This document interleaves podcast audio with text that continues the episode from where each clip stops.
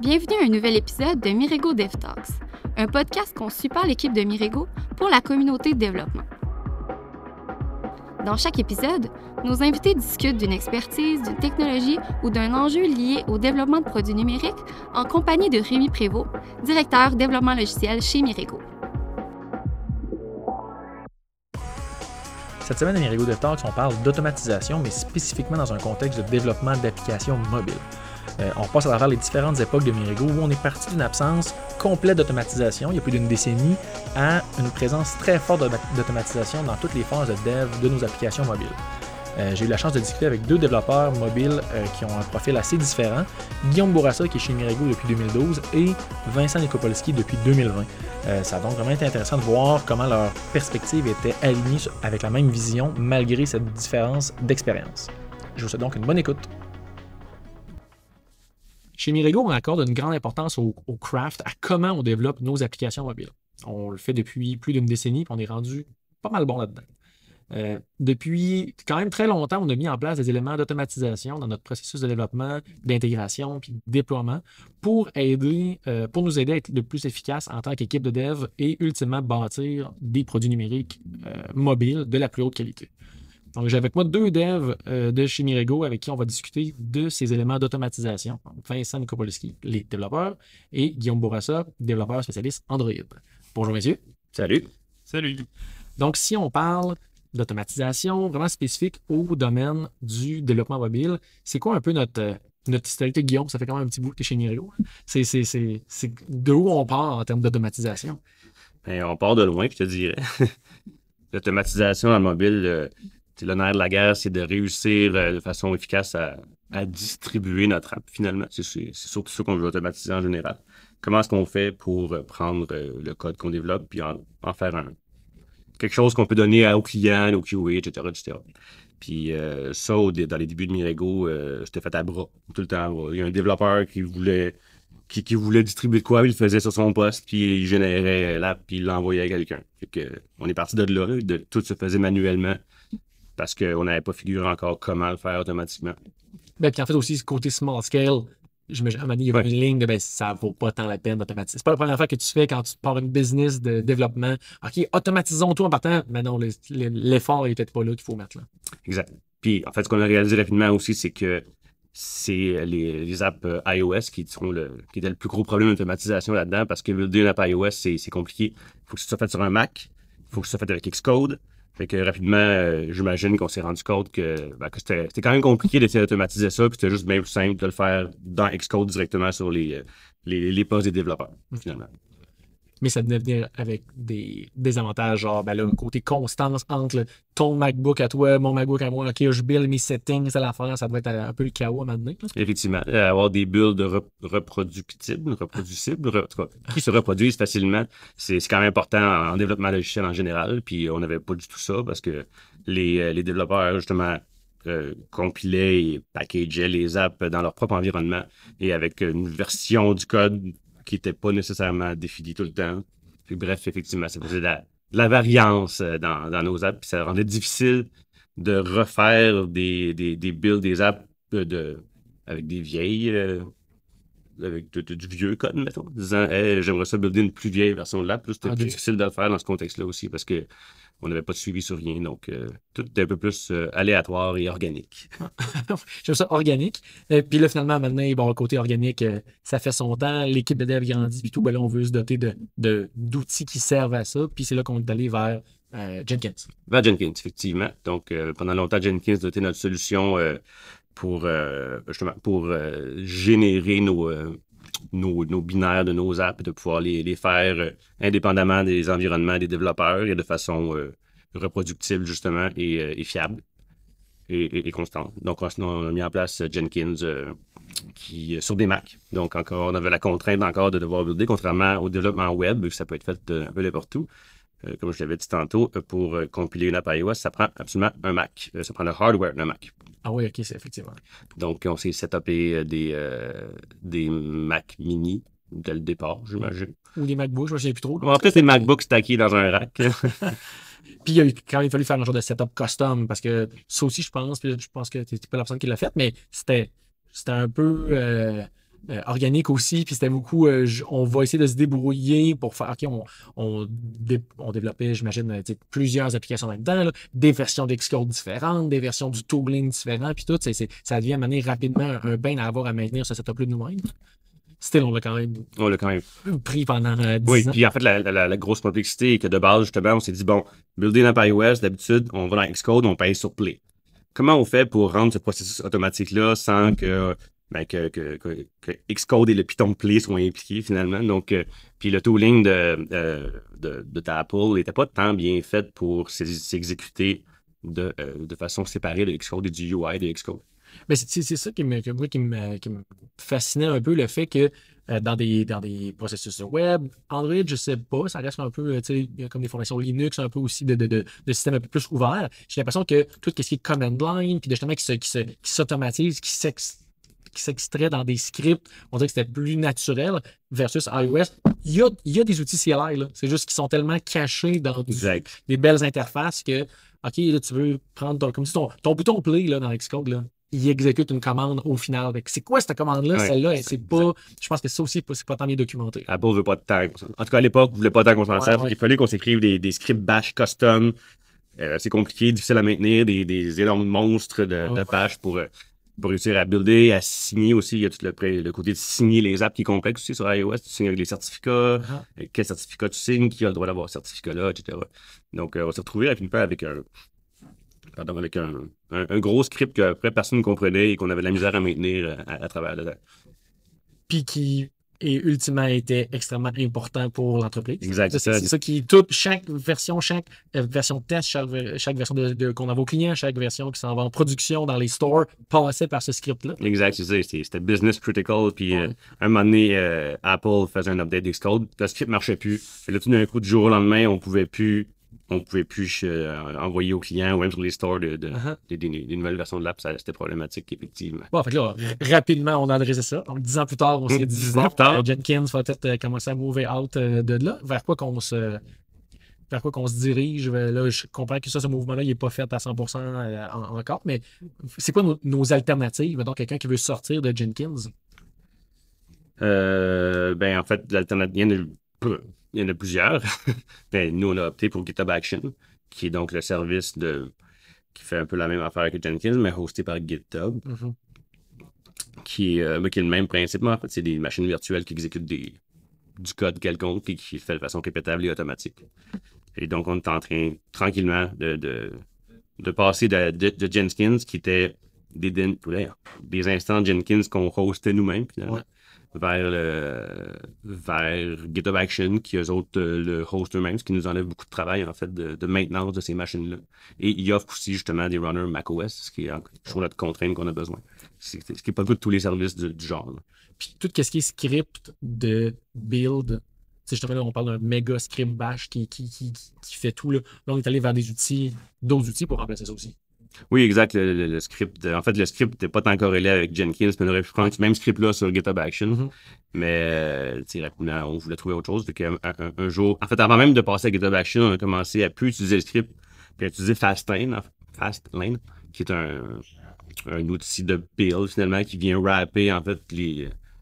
En fait, il fait ce que le script faisait, mais de façon euh, par la communauté et mieux maintenue, en fait. Il y a des gens qui se sont dit, bon, OK, là, euh, Ouais. tout le monde a son petit script bash, de, je, tu sais, pas trop maintenant, chacun de son côté, on va bâtir. Ça, c'est, c'est pas, pas euh, approuvé. Ça n'a pas été fait par Apple. Ça n'a pas été tout. fait. Exact. Ça, c'est, Android et iOS. Ça, ça. fait les deux. Exact. Fastlane peut builder n'importe quoi, donc ça, ça, ça rajoute un niveau d'abstraction euh, de nos deux plateformes qu'on peut builder de façon équivalente, que ce soit iOS ou Android, en passant par Fastlane dans les deux cas. OK.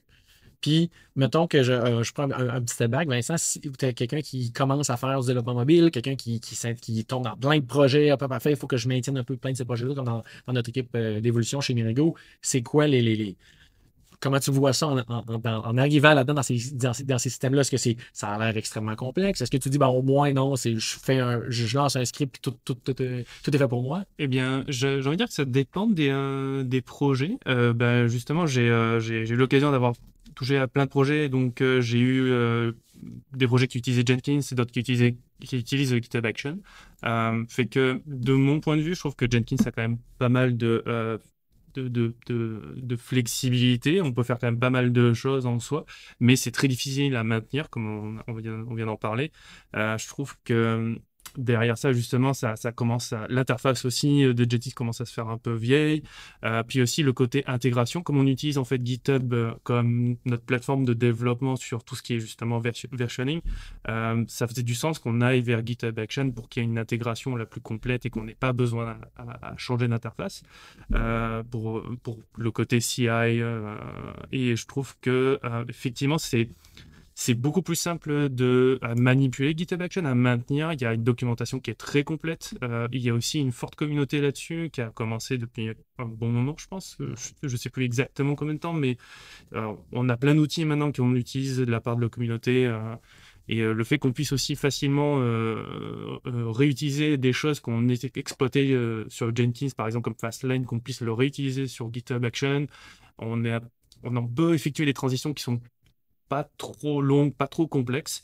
Après, j'ai envie de dire aussi, ça dépend des projets. Certains projets sont relativement complexes, plus complexes que d'autres, mais en règle générale, je trouve que quand même, il y a une facilité de transition euh, pour le, le, CI sur, euh, sur GitHub Action. Parce que finalement, ce que tu fais, c'est le concept, la migration, puis Guillaume, tu en as fait quelques-uns, mais tu sais, ultimement, c'est je roule quelque chose sur une machine macOS et je roule quelque chose sur une autre machine macOS.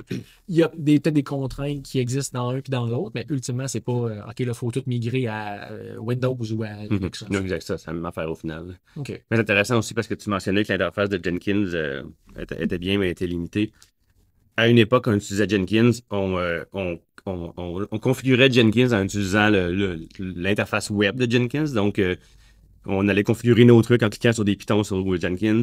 Et ça rendrait nos tâches comme pas tant standardisées.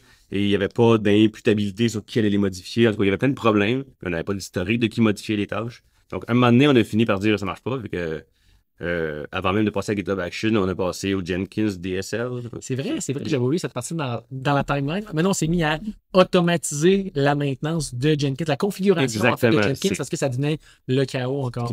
Euh, configuration as code, il y a un terme pour ça. Euh, infrastructure as code. Infrastructure as code, c'est ça, exact. Jenkins se roulait des, une job, subdatait tous ces autres jobs. Donc, la configuration des jobs Jenkins était dans nos projets, ils étaient comités là, donc on pouvait les modifier, faire, faire des, des, pull requests dessus, on avait l'historique de qui les changeait. Donc, déjà, ça, c'est un, premier bon step vers euh, avoir un processus un peu plus mieux défini. C'est intéressant, c'est de l'infrastructure as code avant même que ça devienne tant un buzzword. En fait, même avant même que nous, chez Mirigo, on se mette à utiliser ça pour nos projets clients, OK, l'infrastructure qu'on va déployer, elle va être du code. Cette, cette notion-là existait chez Mirigo. Exact. Et, dans GitHub Action, ça marche encore comme ça. C'est des fichiers de, configuration dans nos projets qui configurent euh, les, les, jobs GitHub Action, ce qui nous permet encore une fois de, de mieux les, les gérer. Effectivement, c'est vrai. Puis euh, le point quand même ça aussi est bon par rapport à l'intégration avec toute notre autre. Tu sais, là, on, a parlé beaucoup d'automatisation par rapport à builder des projets euh, mobiles, c'est à packager des applications, mais tout le côté euh, intégration continue, rouler les tests, linting, formatting, ça, ça a encore du sens dans les projets mobiles, right? Ça, absolument. Tout à fait. Mais ça aussi, c'est venu par après, au début, comme tu dis, tout ce qu'on faisait avec ces outils-là, c'était générer des, des, des, des des versions de l'app qu'on pouvait distribuer aux clients. Mm-hmm. Au fil du temps, on a rajouté justement d'autres concepts d'intégration continue, des trucs qui roulaient les tests automatiquement, qui limitaient notre code pour être sûr que notre code euh, restait en permanence euh, buildable sur toutes les plateformes et euh, avec du code de, qualité. Ce qui était plus dur de s'assurer avant, en fait, quand, quand on n'avait pas ces outils-là. Mais c'est, ça fait plus qu'une dizaine d'années que je suis chez Mirigo, puis je l'ai vraiment vu l'évolution dans le mobile, beaucoup là, de OK, la, branche principale qui est menée à, à, build plus. Puis là, bon, c'est qui qui a fait le dernier commit, qui build pas? Tu sais, c'est fou que maintenant, aujourd'hui, il n'y a plus ça. C'est des problèmes qu'on a complètement tassés parce que ben, l'automatisation nous enlève ces petites épines-là dans le pied que, OK, quand je tourne mon projet, quand je veux commencer ma feature, les tests passent, tout roule, tout beau, je pas de problème, je peux me concentrer à être productif sur ce que je veux faire euh, et non fixer ce qui ne marche plus dans le projet. Oui, et puis euh, le, le côté qualité qu'on essaye d'appliquer, c'est aussi bah, d'assurer qu'au moins la branche principale soit exempte de, de, de code qui fait cracher l'application, qui donc peut être détec- détecté au travers des tests. Donc par exemple, on peut mettre en- on, met en place sur certains projets justement, euh, on lance en fait des tests sur une branche qu'on est sur le point de merger sur la branche principale. Puis bah, si jamais c'est pas bon, bah, en fait on a une notification et on peut corriger les tests puis après relancer les tests euh, automatiquement, puis ça sera mergé sur la branche principale. Donc ça, ça, ça permet d'avoir vraiment aussi d'assurer en fait une qualité au moins sur, ok, sur la branche principale, notre code fonctionne, puis euh, on peut être beaucoup plus réactif aussi hein, grâce à ça. On peut, on peut répondre plus rapidement grâce au grâce en fait à ce système-là, parce qu'on reçoit facilement les notifications euh, sur notre sur notre système sur Slack ou sur sur sur GitHub directement sur une notification. C'est quand même bien pratique pour ça. Mais le, problème qu'on a encore, par contre, aujourd'hui, si on compare avec, avec le pendant web de tout ça, c'est que euh, builder, compiler, c'est long. Et là, encore une fois, je le mets encore à iOS, qui est toujours notre, notre, épine, dans, notre épine dans le pied. Qui euh, dans le meilleur des mondes, on voudrait justement de façon continue tout le temps, le, plus souvent possible, compiler le code iOS pour s'assurer qu'on qu'on euh, rajoute pas de régression. Mais compiler euh, du code iOS, c'est de loin ce qui prend le plus de temps dans tous nos, euh, nos processus de compilation. Il y a des fois où il faut volontairement prendre la décision ben de ce cas-ci, on va pas rouler la compilation du code iOS parce que c'est trop long, c'est trop demandant sur nos, euh, nos, nos runners sur GitHub Action, en tout cas, pour plein de raisons de temps et d'argent. Des fois, on coupe les coins ronds sur iOS parce que parce que c'est long. euh, Mais on coupe les coins ronds en termes d'extra, mettons. Puis mettons, le- dans la branche principale, là, on va s'assurer qu'à à toutes les, soit à toutes les merges ou à toutes les. y aura un moyen comme de, de- de- de- de moduler ça, mais à toutes les heures, à toutes les deux heures. Au maximum une fois par temps de temps, il y a une build qui roule Oui. pour être sûr qu'on est Oui, averti. c'est comme pas, on tourne les coins ronds, on en. On, y a- ah, ça, on, on, on le fait pas dans le projet, c'est on le fait moins souvent parce que euh, Ouais. ça vaut pas la peine. Générer des builds demande la priorité de tout ça quand même. Oui, c'est ça. Où est-ce qu'on coupe les coins ronds, c'est plus dans la, la vérification en avance de phase, en fait, pour euh, valider que le code est bon avant même qu'il soit rendu dans le master. Ça, c'est plus difficile. Tu sais, le, au, au truc qu'on a parlé, là, on pourrait, euh, on pourrait lâcher Jenkins, là, mais un, un truc que moi je trouve vraiment intéressant dans utiliser GitHub Actions versus Jenkins. Jenkins, c'est tout le côté, euh, pas maintenance, mais euh, sé- séparation de l'environnement. On, maintenant, on s'est bien à voir de Jenkins, bon, qui est plein de versions d'Excel différentes. À il y a une époque, dans je sais pas quel mois de l'année, à, l'automne, que là, ben, on a des projets qui roulent avec Xcode euh, N, puis l'autre avec Xcode N-1, puis on n'a pas le choix tant que ça de continuer de même. On a, maintenant, on s'est mis à avoir des projets euh, d'in- d'infrastructure sur Jenkins avec des Terraform, avec Node.js, avec Ruby, avec Elixir, on on- Docker. On s'est mis à avoir une panoplie d'outils qu'il fallait qu'ils soient préinstallés sur ces nodes-là. Euh, gérer le, versioning de ça, alors que GitHub Actions vient avec un concept beaucoup plus moderne, euh, qui est de, ben, toutes les fois que je spawn un nouveau runner, que je commence une job, ben, je pars avec un environnement clean que tu peux pré-remplir avec des trucs. Ouais, en fait, c'est pré-rempli. Il y a plein de choses qui sont préinstallées déjà. Puis, puis en fait, le problème, il existe encore avec GitHub Action. Il est juste plus caché parce que c'est GitHub qui le gère pour toi. Ben, ça dépend si tu utilises les runners de, Git- de GitHub. Oui, Donc, si tu oui, exact. les self-hosted runners de Oui. toi, là, tu peux pré-remplir avec des trucs que tu Tout à fait. veux. Mais sur les runners de, de GitHub Action, il y a ma Xcode installé. Oui, oui, de- pour, pour macOS, effectivement. C'est vrai. Ben, c'est là qu'on là, c'est l'étape du futur, de, justement, qu'on commence à expérimenter avec ça, avec des self-hosted runners. Puis là, t'es comme, OK, ben, je vais mettre, à- au lieu d'attendre GitHub, de me maintenir mon image macOS, mon runner macOS à tout, euh, avec trois mois de retard, ben, on va prendre des choses en main, on va se le faire. C'est pas tant complexe que ça. On pourra en reparler. euh, Mhm. tantôt. Mhm.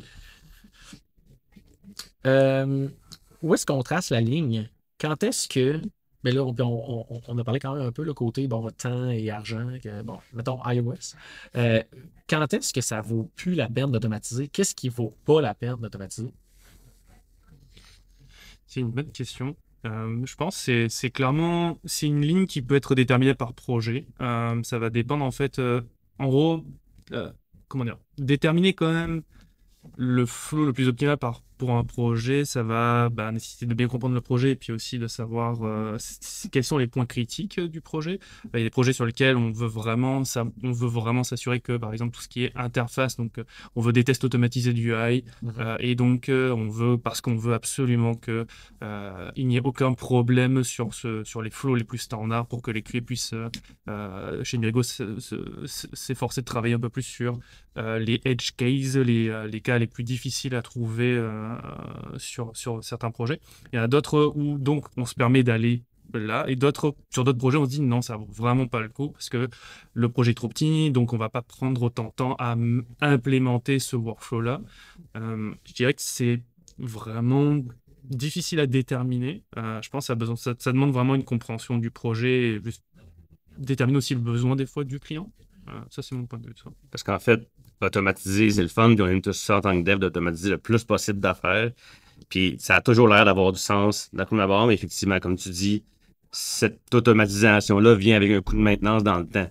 Fait que si, euh, si, j'ai pris un, un beau script pour automatiser je sais pas quel processus, c'est bien le fun, mais si dans six mois il marche plus, aussi bien le faire, l'avoir fait manuellement, ça aurait au final été plus, plus Ça grave. revient un peu à ce qu'on disait tantôt de, ben, là, au début de on, on, sais, ça- on- on a fait le choix de OK, on, se- on se concentre sur qu'est-ce qui matter, puis après ça, OK, l'automatisation vient après. Fait que ton- ton- ce, que, ce que tu dis, Guillaume, c'est que ton conseil, c'est quasiment de dire ben, OK, fais- fais-le manuellement, couple de fois, puis maintenant, oh, OK, c'est important ça de l'automatiser. Oui. Et, et non de commencer à la base en disant bon, OK, là, oh, je suis sur le point de commencer une tâche. Et je vais l'automatiser en partant. Mais non, attends de voir s'il faut que tu la répètes. Puis comment ça évolue dans le temps. Ton point est bon de maintenir des trucs d'automatisation. Si tu passes autant de temps à maintenir l'automatisation que le, temps que ça t'en fait gagner. Si à toutes les fois qu'on a une build qui roule les tests unitaires, puis à chaque fois, il faut tweaker le script parce que le script, les tests sont pas reliable, ben, tant qu'à faire rouler la main à chaque fois puis fixe-le, c'est pas. euh, tu gagnes rien. On a l'avantage chez Murego, qu'on a beaucoup de projets qui roulent en parallèle, c'est qu'on a un knowledge de, commun de masse qui, qui augmente avec le temps. C'est qu'à un moment donné, il y a un projet qui dit bah, bon, moi, je vais automatiser telle partie, puis que là, il, il tape la trail, comme on dit dans le jargon. Mhm. Puis une fois qu'il l'a fait puis qu'il a trouvé la bonne recette, ben là, les autres projets peuvent s'en inspirer puis augmenter leur niveau d'automatisation de plus en plus, en fait, en s'inspirant de, de ce qu'on fait des autres équipes. Ouais, t'as raison, c'est un, un, un bon point qu'on fait beaucoup ça de. C'est ça, c'est pas, pas à tout le monde de le faire chacun pour soi. S'il y a quelqu'un qui a l'idée, puis boum, ça se propage euh, vraiment facilement. Exact. Ça réduit pas mal les coûts. Si quelqu'un l'a déjà fait pour toi, puis tu sais que la recette en marche, ben, tu peux le, le brancher. Puis, euh, Mais c'est là qui est la bonne euh, philosophie du- de, de vouloir faire des trucs qui sont réutilisables dans Mirigo. là, de dire, ben, à toutes les fois qu'on va un projet, ben, on, on s'appuie sur des bases solides, puis ça fait que ça, les trucs réutilisables sont réutilisables pour vrai. Donc, ben, moi, mon setup est un peu différent parce que j'ai décidé de faire telle affaire. Oh, ben là, ce que j'ai développé pour tout le reste de la business, tu pourras pas l'utiliser. exact. Puis il est défini quelque part dans le code aussi. C'est pas juste Ah, genre, exact. tu vas dans l'UI, il tape sur Ouais, piton, tel piton, tel piton. vas voir Guillaume, il va te le setuper dans ton projet. Ah, donc, il y a une pull request dans un repo de, documentation. Mais euh, c'est ça. Mais aussi, il y a aussi on- chez Mirigo, on, aussi, on s'efforce de cette expérience-là. On essaie de aussi la centraliser. On a justement euh, des, des où on met de la documentation pour qu'on puisse, pour que tout le monde puisse y accéder et qu'aussi même les nouvelles personnes, les nouveaux devs qui rentrent puissent euh, apprendre en fait que ces outils-là existent. Euh, donc ça, c'est quand même, euh, c'est quand même, je trouve, un, bon point. Il y a aussi un autre point que j'aurais bien aimé euh, discuter, c'est le fait qu'on a, on a un peu en fait survolé, mais c'est le côté limitation des ressources. Parce qu'en gros, Jenkins, en fait, le fait qu'on, on- je reparle un peu de Jenkins vite fait, mais on, on hostait en fait notre, nos Jenkins, nos nodes en fait chez nous sur nos, nos Mac, etc. Et donc ce qui faisait que c'était, on n'avait pas de limite en dehors des juste des performances, mais avec GitHub Action, le fait qu'on le fasse rouler sur les serveurs de GitHub, on a quand même des limites.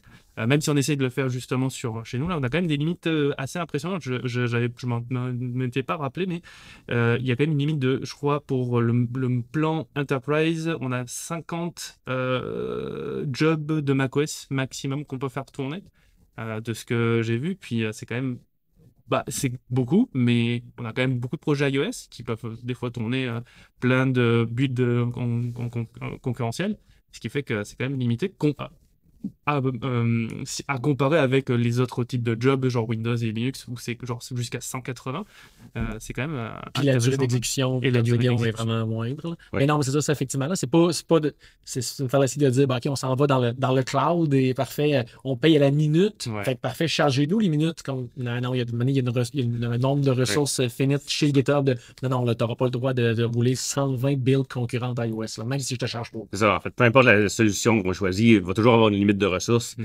Puis, ce qui est un problème, parce que ça nous prend une solution qui scale. On fait 10, 10 fois plus de projets aujourd'hui qu'il y a 5 ans. Mm. Ça nous prend une solution qui réussit à s'adapter à ça. Puis, c'est pas tant évident que ce soit nous autres qui les host ou qu'on se fie à quelqu'un d'autre. Il, y a toujours des limites. Puis, c'est pour ça qu'à un moment donné, il faut faire des choix de. On voudrait bien tout, automa- tout automatiser. Mais à un moment donné, euh, à cause de ça, il faut, euh, il faut pas. Mais c'est là où ça devient intéressant dans le mobile, c'est que quand même, on, pour justement éviter à ce qu'on on consomme trop de temps, en fait, parce que comme dit sur, GitHub, sur GitHub Action, le temps, euh, on, paye en fait à la minute euh, le, temps des builds, puis on, s'efforce en fait maintenant de euh, d'optimiser en fait le temps de build, et je trouve que c'est une bonne chose en soi, parce que c'est ça veut dire qu'on fait vraiment attention au produit, à, à la, la, la qualité du code est vraiment impact à ce point en fait jusqu'à ce niveau-là euh, de, pro- de notre processus en fait de, de- de développement continu. Donc je pense que c'est c'est- c'est- ce genre de limitation de ressources inf- nous influence en fait carrément sur la qualité de nos projets. Ça nous force à être encore plus qualitatif en amont euh, pour faire euh, c'est ça pour faire de, de bons, de bons produits. Fait que la limite, cette limite-là nous force à optimiser. Mm.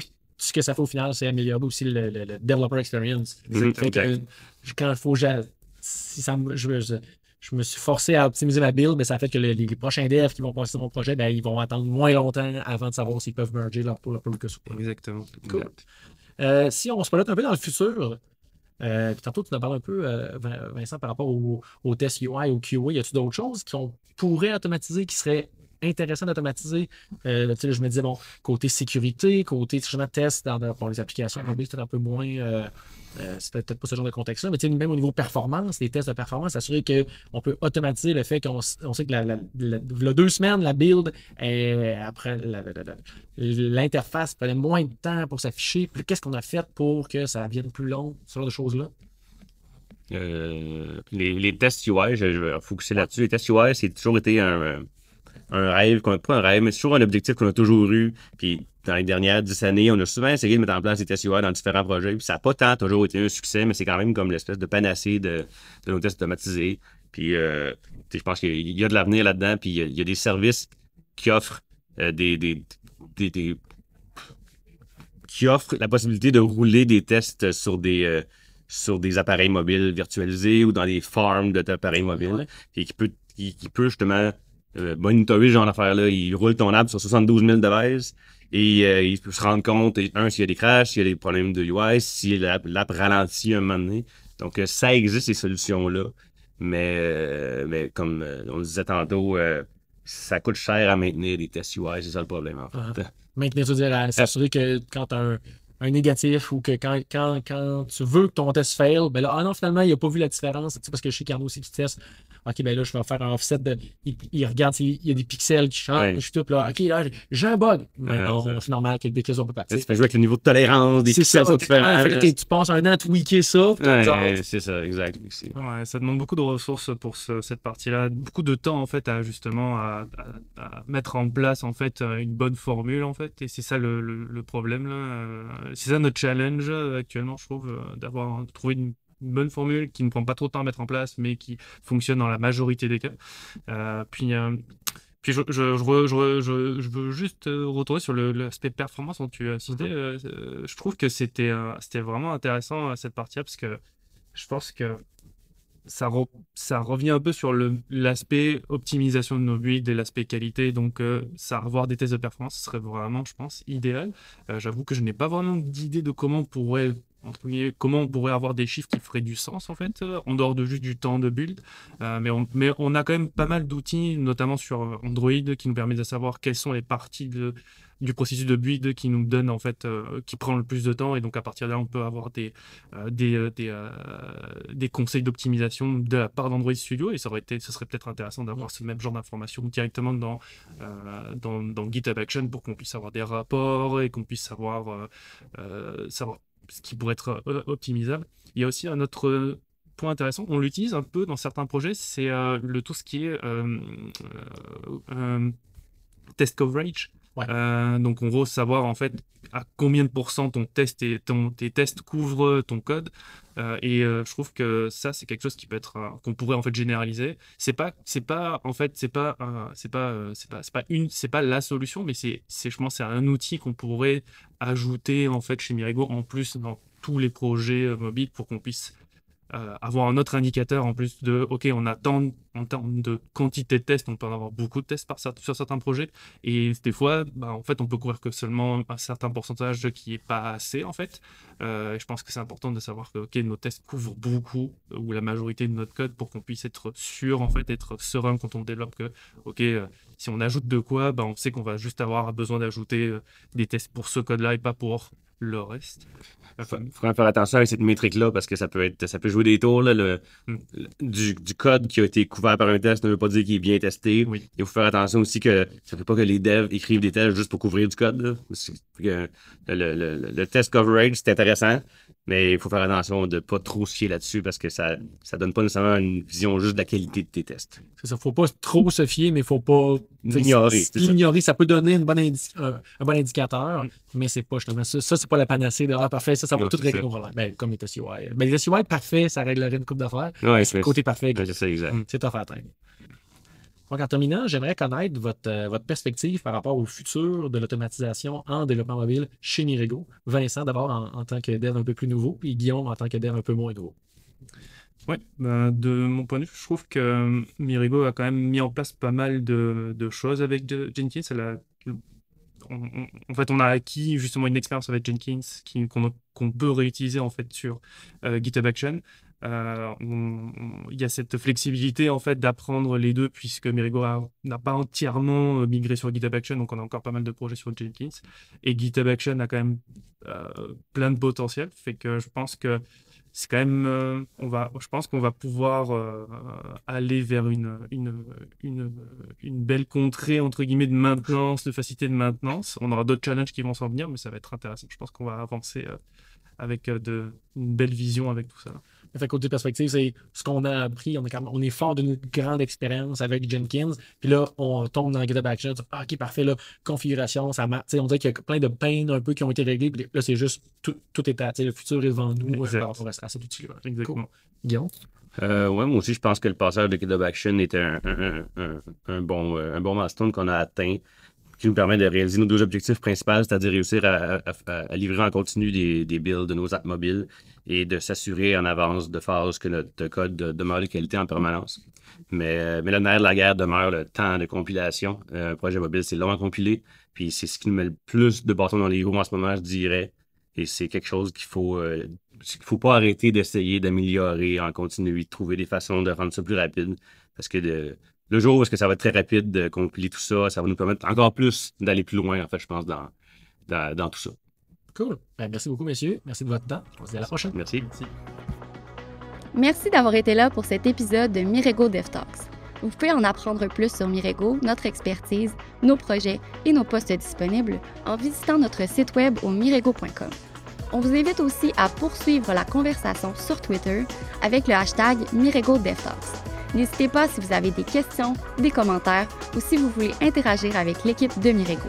Continuez à nous suivre et à partager les épisodes sur votre plateforme de podcast préférée et au plaisir de se retrouver au prochain épisode.